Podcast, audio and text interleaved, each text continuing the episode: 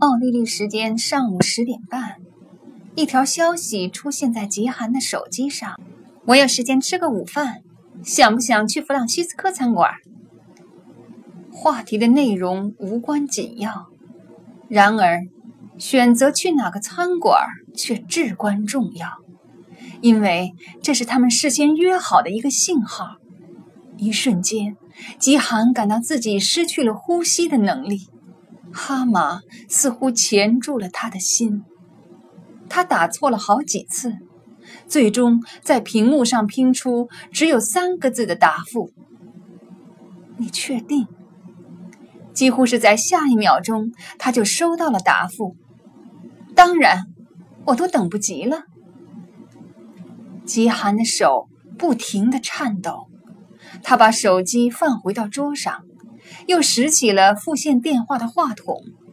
电话里有几个号码，设置了快拨按键，其中一个是阿尔斯蒂奇先生的手机。他最后一次把自己要说的台词演习了一遍，然后伸手按了电钮。电话没有人接，吉寒暂时松了口气。他没留言就挂断了电话。然后深吸了一口气，又拨了一遍这个号码。吉寒打给瓦利德·阿尔斯蒂奇的第一个电话，没有人接，因为在那一刻，阿尔斯蒂奇的手机还在伦敦希斯罗机场安全官查尔斯·戴维斯，或者真名为杰纳尔·惠特科姆的掌握之中。第二个电话打进来的时候。他已经重新拿回了手机，但又没来得及接电话，因为他正在查看那个皮革笔记本是否还在自己西服夹克的左边胸口口袋里。笔记本果然还在。吉寒又打来了第三个电话，那时阿尔斯蒂奇正在经过候机楼的免税品商店区域，他的情绪很糟糕。接吉寒电话的时候，除了咕哝了一声以外，他没说别的。阿尔斯蒂奇先生，极寒惊喜的呼唤，好像听到对方的声音，让他高兴坏了。能在飞机以前找到您，我实在太高兴了。我恐怕银行在开曼群岛遇到了一点麻烦，我能占用您几分钟时间吗？麻烦。他解释说，出在一个叫 LXR 卢森堡投资银行的公证合作函上。文件怎么了？阿尔斯蒂奇先生问。找不着了。你在说什么？我刚接到乔治敦信丰银行的丹尼斯卡希尔先生打来的电话。我知道这个名字。卡希尔先生说，他找不到公司的注册文件了。我碰巧知道，那些文件是我的代表人亲手交给他的。卡希尔先生没否认这一点。那麻烦在哪儿？据我看来，他们好像是搞错了什么，把文件错放到碎纸机里毁掉了。吉寒说：“卡希尔先生要我们发一份新的给他。他什么时候要？现在就要。为什么这么急？”很明显，这事儿和美国人有关。他没细讲。阿尔斯蒂奇用低的几乎听不见的声音咒骂了一句，那是一句有关驴子和远房亲戚的古老的叙利亚咒语。饥寒不禁会心一笑。过去，当他妈妈偶尔发脾气的时候，骂的就是这一句。我相信，在我办公室的电脑里。有这些文件的备份。过了一会儿，他又说：“事实上，我很肯定。您想让我做什么，阿尔斯蒂奇先生？我当然是要你把文件传给信丰银行的那个傻瓜了。我用我的手机和您联系行吗？那样方便些。那快去把事情办好，季寒。飞机开始登机了。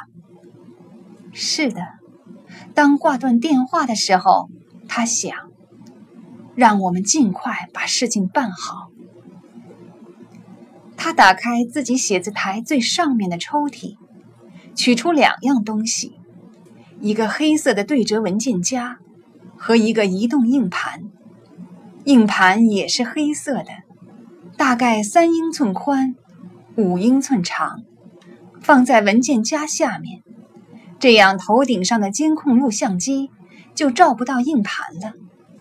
他攥住这两样文具，紧紧将它们贴住上衣的前摆，站起身，沿着长长的走廊。来到阿尔斯蒂奇先生的办公室门前，他一边走一边拨通了阿尔斯蒂奇的手机。刚走到办公室门前，阿尔斯蒂奇就接起了电话。准备好了，他说：“号码是八七九四幺二，你记住了吗？”记好了，阿尔斯蒂奇先生，请稍等一下。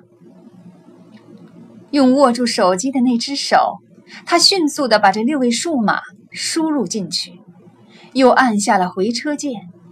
电话的那一头可以听到门栓“啪”的一声开启了。进去，阿尔斯蒂奇先生说。吉寒推开了门，迎接他的是伸手不见五指的黑暗。他没有试图开灯。将房间点亮。我进来了，他说：“打开电脑。”他在总裁皮椅上坐下来，椅垫还是热的，好像阿尔斯蒂奇刚刚才坐过。电脑的显示器黑洞洞的，摆在桌子的左面，键盘在显示器前几英寸的地方，中央处理机则在桌下的地板上。他俯下身，准确无误地重复着他在阿特湖演习过那么多遍的动作。这套演习他在黑暗中排练过，在那位不知名的德国人叫喊着阿尔斯蒂奇先生要来杀死他的背景声音中完成过。但是这一次，他并没跑来杀害他。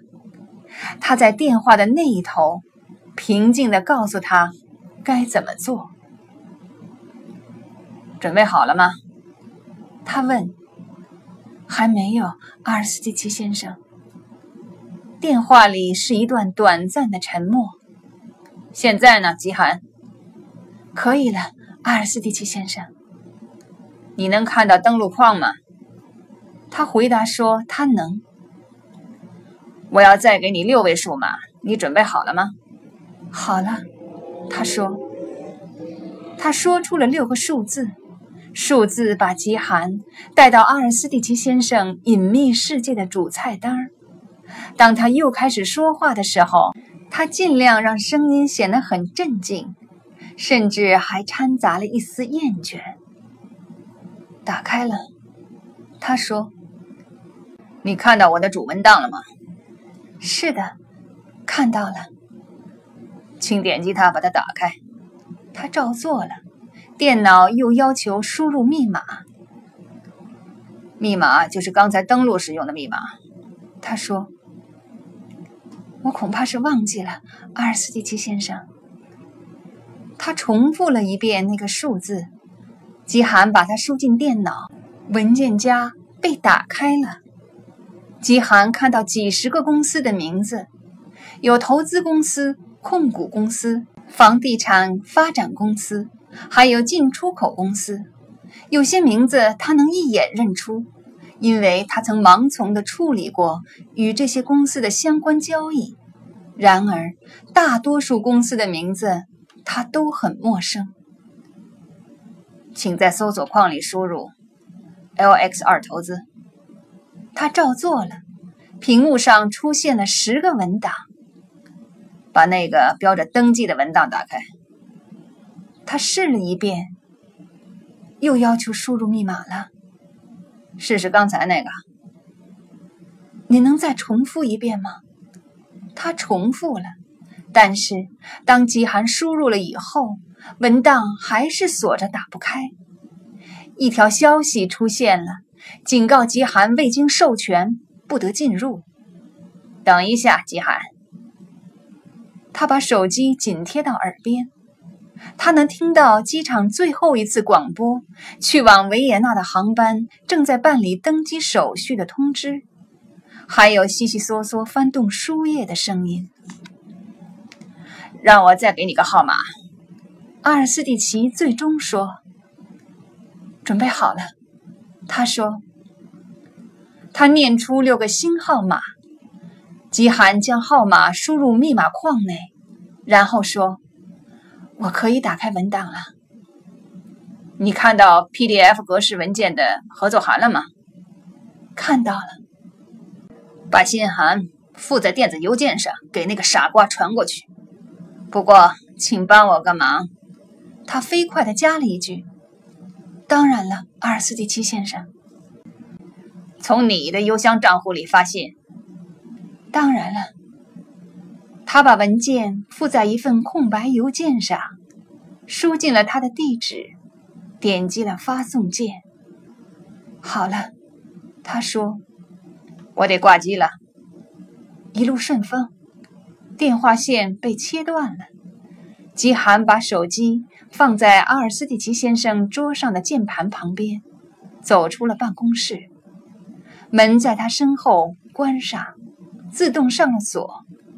饥寒走回自己的办公室，不断的在脑海里重复着六个数字：八、七、九、四、一、二。